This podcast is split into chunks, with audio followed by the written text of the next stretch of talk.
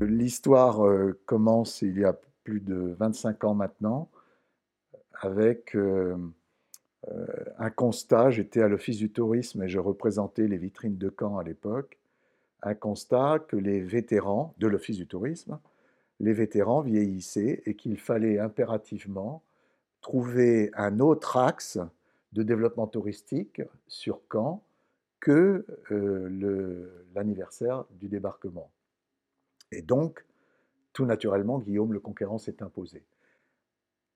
À cette époque-là, j'avais lancé l'idée de plutôt partir des Vikings pour amener Guillaume le Conquérant, car je partais du principe que Guillaume le Conquérant est très connu par les Normands, il est très connu, William the Conqueror, par les Anglais, mais en dehors de ces deux espaces historiques, on connaît très mal Guillaume le Conquérant.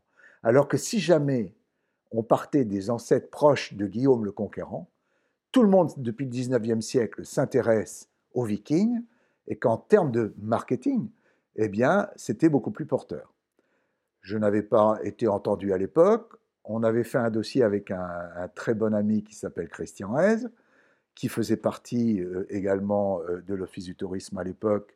Et donc, on avait écrit un petit, un petit dossier. Il y a eu un changement de municipalité, puisque moi, ce dont je parle, c'était encore euh, Jean-Marie Giraud qui était là. C'est Brigitte Le Breton qui prend la suite. Ce dossier n'est pas reste dans les tiroirs, et puis on n'en parle plus. Christian Hez arrive sur Hérouville, achète une maison sur Hérouville-Saint-Clair, et le maire d'Hérouville-Saint-Clair se représente pour la deuxième fois et demande à Christian Hez s'il veut être sur sa liste. Ils évoquent euh, tout ce qu'il y a à faire sur la prochaine mandature. Il y a le château de Beauregard, il y a le parc de Beauregard, mais on a 10 hectares qui vont sur Blainville. Il va falloir trouver quelque chose à faire euh, sur cet espace-là, parce que depuis qu'on l'a racheté à l'ORTF, eh bien, il ne s'y passe rien. Et c'est pourtant un bel espace et qui vient d'être classé dans le PLU euh, en zone de loisirs.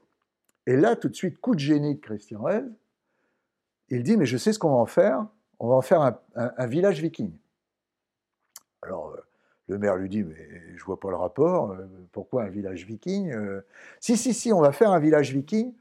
J'ai un copain, Christian Sébir, avec qui on a travaillé là-dessus il y a quelques années, et le terrain, il correspond exactement à ce qu'il voulait. Il voulait que ça soit dans, autour, dans, dans l'agglomération de Caen, il voulait que ça soit à côté de l'eau, donc là on est à côté du canal, il y a deux niveaux, il y a une forêt, c'est formidable, ça correspond tout à fait à ça.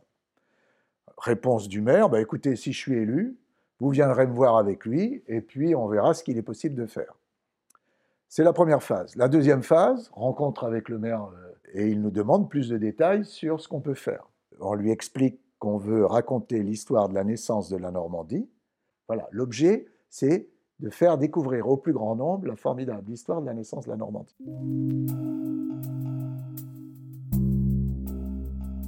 Le maire nous dit, bah, écoutez, euh, je ne vais pas prendre de risques. Je vous dis oui. Euh, vous me payez un loyer. De toute façon, c'était notre volonté. On est en 2009. 2011, c'est le centième anniversaire de la naissance de la Normandie. Je vous rappelle que 911-2011. On n'était pas prêt, mais je voulais impérativement pouvoir lancer ce projet. On a été voir un paysan du coin. Il y avait des herbes hautes et on a fait les chemins que j'avais imaginés, les futurs chemins de visite qui n'existaient pas. Et on a fait l'emplacement du village carolingien avec euh, une faucheuse et une tondeuse, si bien qu'on pouvait voir où était l'église, on pouvait voir où étaient les différentes maisons, et on pouvait imaginer, grâce à une maquette qui avait été réalisée par le service départemental d'archéologie, qui avait fouillé le village carolingien de Saint-Martin-de-Trencourt à Mondeville, ils avaient réalisé une maquette avec cette ferme, une église et un cimetière. Donc on présentait cette maquette dans l'étable de la bergerie dans le parc de Beauregard. Et puis on allait sur le, j'emmenais les gens sur le site en 2011, pendant l'été 2011, pour leur expliquer où, où, allaient se situer les maisons. Et on descendait dans le, sur la partie basse, et là on avait mis des tentes vikings de reconstituteurs pour expliquer là où on ferait le village viking les médias ont parlé de nous, du projet, comme ils parlaient des projets labellisés pour le 11e centenaire. Et premier week-end, on a eu du monde. Deuxième week-end, un peu plus de monde. Et ça a été ainsi de suite pendant tout l'été. 5300 visiteurs pendant l'été 2011, alors qu'il n'y avait rien à voir. Et de plus en plus, les week-ends, il y avait de plus en plus de monde parce que les gens disaient Tu vas voir, ils sont en train de faire un projet, je ne sais pas si ça va réussir, mais c'était dans la presse, euh, ils veulent faire un village viking, vas-y, c'est intéressant, ils présentent une maquette, ils racontent l'histoire, etc. Ça, c'est le début. On est au début de l'histoire, on est en 2011. Donc, euh, comme ça, ça s'est plutôt bien passé, on a consolidé l'association. Les personnes qui sont venues pendant l'été 2011 ont été les premiers bénévoles. Et puis on a commencé à construire la première euh, maison viking euh, sur l'espace scandinave. Euh, c'était la Forge et c'était une maison qui venait, qui provenait des fouilles archéologiques de Ribeux au Danemark. Ce qu'il est bon de préciser dans notre aventure Ornavik, à l'époque on me disait tu vas faire un petit puits du Fou. Que nenni Le puits du Fou, c'est un parc d'attractions s'appuyant sur l'histoire. Par exemple, les Vikings, il est en ferraille, il est monté sur des rails, il crache du feu, il tombe dans l'eau, il ressort de l'eau. Nous, notre dracar, il a été fait dans la montagne au pied d'un fjord en Norvège, et il a été fait exactement là où se faisaient les dracars il y a mille ans et sur les plans d'un dracar d'il y a mille ans. Voilà la différence. Donc, pour le village carolingien, c'était exactement la même chose. Il fallait impérativement qu'on trouve les publications scientifiques qui nous permettaient de reconstruire un espace carolingien qui corresponde à ce qui existait à Mondeville, puisque ce village il a été fouillé à Mondeville, il y a maintenant euh, plus de 1000 ans. Première rencontre intéressante avec les archéologues de Caen, Claude Lorraine, Vincent Ecker, service départemental, qui avaient fouillé le village de Saint-Martin-Trencourt à, à Mondeville.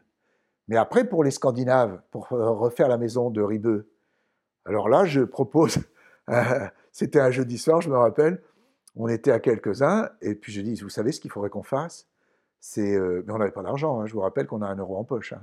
Je dis, euh, ce qu'il faudrait qu'on fasse, c'est qu'on aille au moins jusqu'au Danemark pour aller voir un, site, le musée mondial des bateaux vikings, et puis un parc pour voir comment c'est fait, parce que nous, on veut refaire la même chose. Mais il faudrait qu'on discute avec eux, il faudrait qu'on ait des retours d'expérience, il faudrait absolument qu'on qu'on prenne cet exemple. Je me rappelle, ça c'est un jeudi, le samedi, pas le samedi qui suit, mais le samedi d'après, on monte dans la voiture. Alors on me dit, mais on va y aller comment? Je dis, pour que ça coûte le moins cher, on se met à 5 dans la voiture. Et donc on a fait un aller-retour au Danemark en, trois jours. Mais ça nous a permis d'être reçus euh, et d'être bien reçus, et d'être très bien reçus par les Danois, euh, scientifiques ou responsables de sites euh, comme le Musée mondial des bateaux vikings à et le parc de Ribeux. Ce qui nous a permis d'avoir les plans et de pouvoir commencer euh, à faire cette première maison euh, viking. Pourquoi avec un euro en poche on va y arriver? Mon idée était simple, c'était de dire on construit avec du bois et on construit avec de la terre et du roseau. On a tout ça sur place, donc ça coûte rien. La main d'œuvre, ça va être la main d'œuvre des bénévoles. Et puis les scientifiques vont nous conseiller pour pas euh, qu'on fasse d'erreurs sur les, les constructions.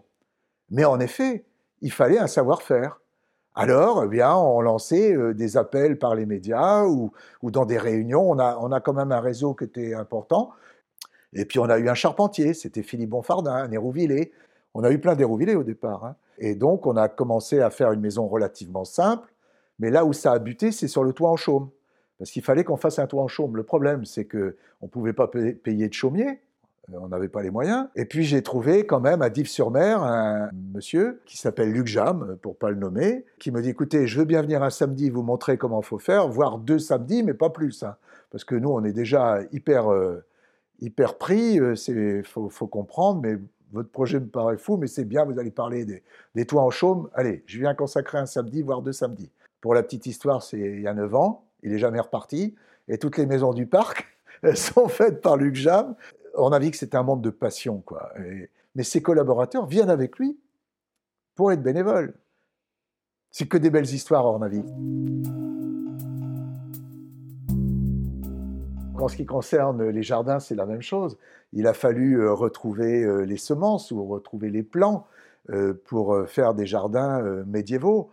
Donc on, s'est servi du, du, capitulaire de Villis qui avait été fait par Charlemagne. Charlemagne, sur l'ensemble de l'Empire, avait obligé dans son capitulaire à planter des légumes euh, très précisément et des arbres fruitiers très précisément. Donc en ouvrant ce grand livre, ce grand capitulaire, on a retrouvé les semences et on a retrouvé les plants qui devaient être sur l'ensemble de l'Empire à l'époque.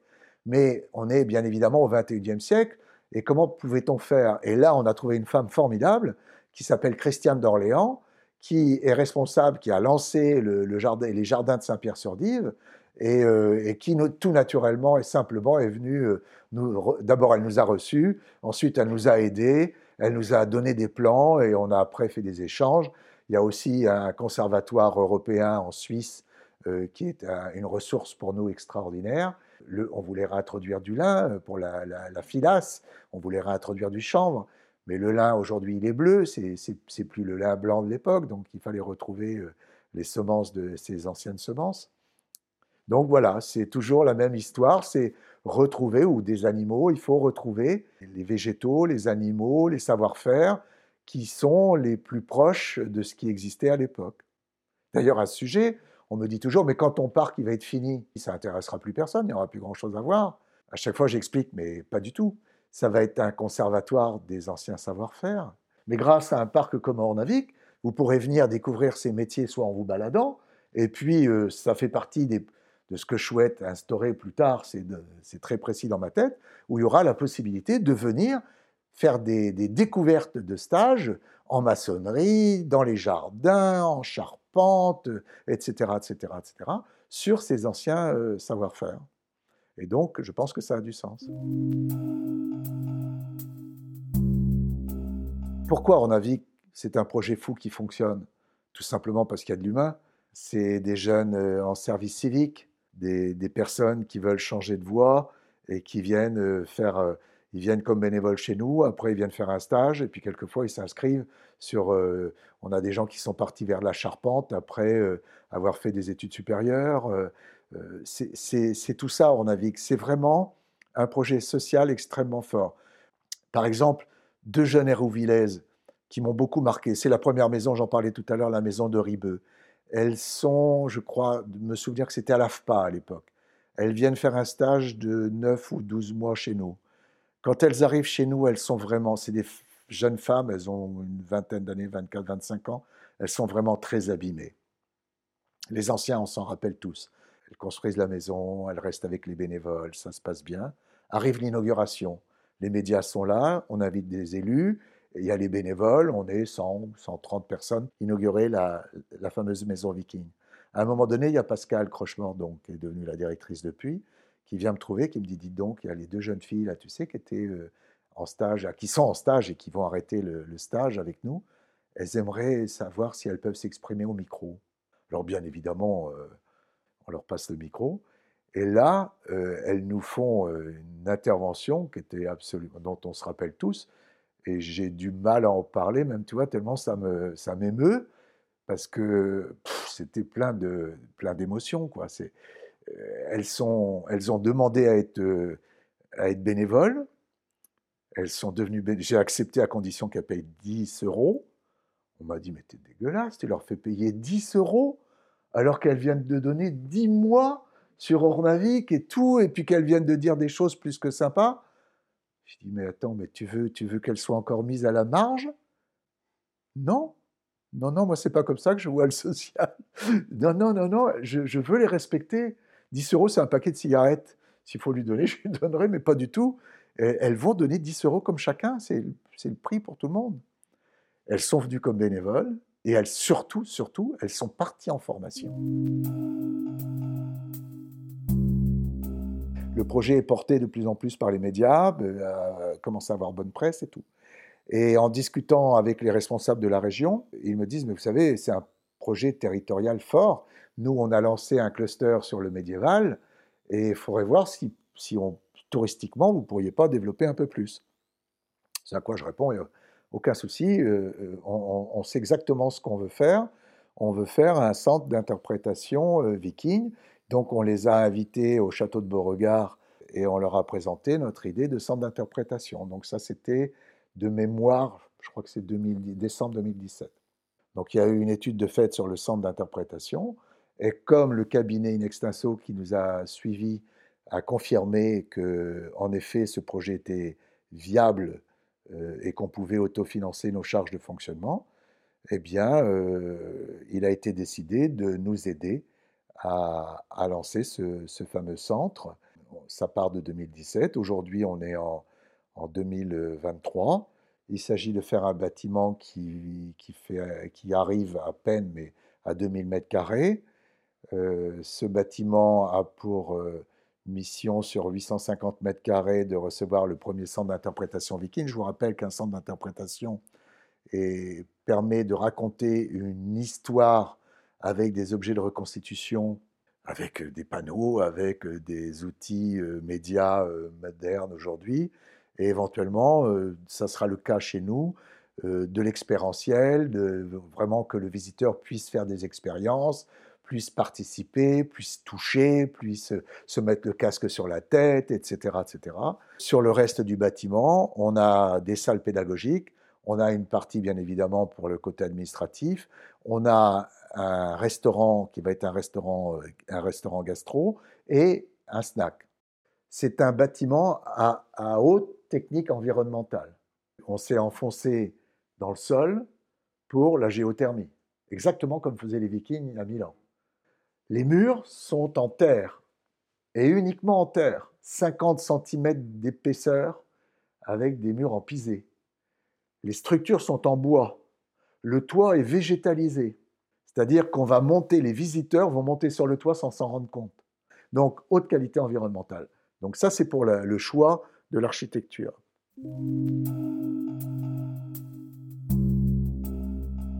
À ma connaissance aujourd'hui, il y a très peu d'endroits où on va couvrir l'ère viking autour du, monde des vikings.